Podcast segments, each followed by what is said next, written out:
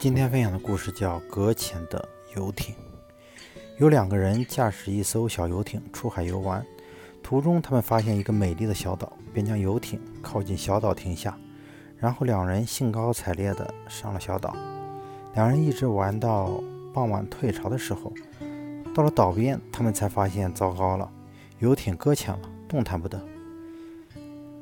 两人中的一个急得要命，想尽各种法子都无法使游艇重新入水，而另一个人却躺在沙滩上，一副若无其事的样子。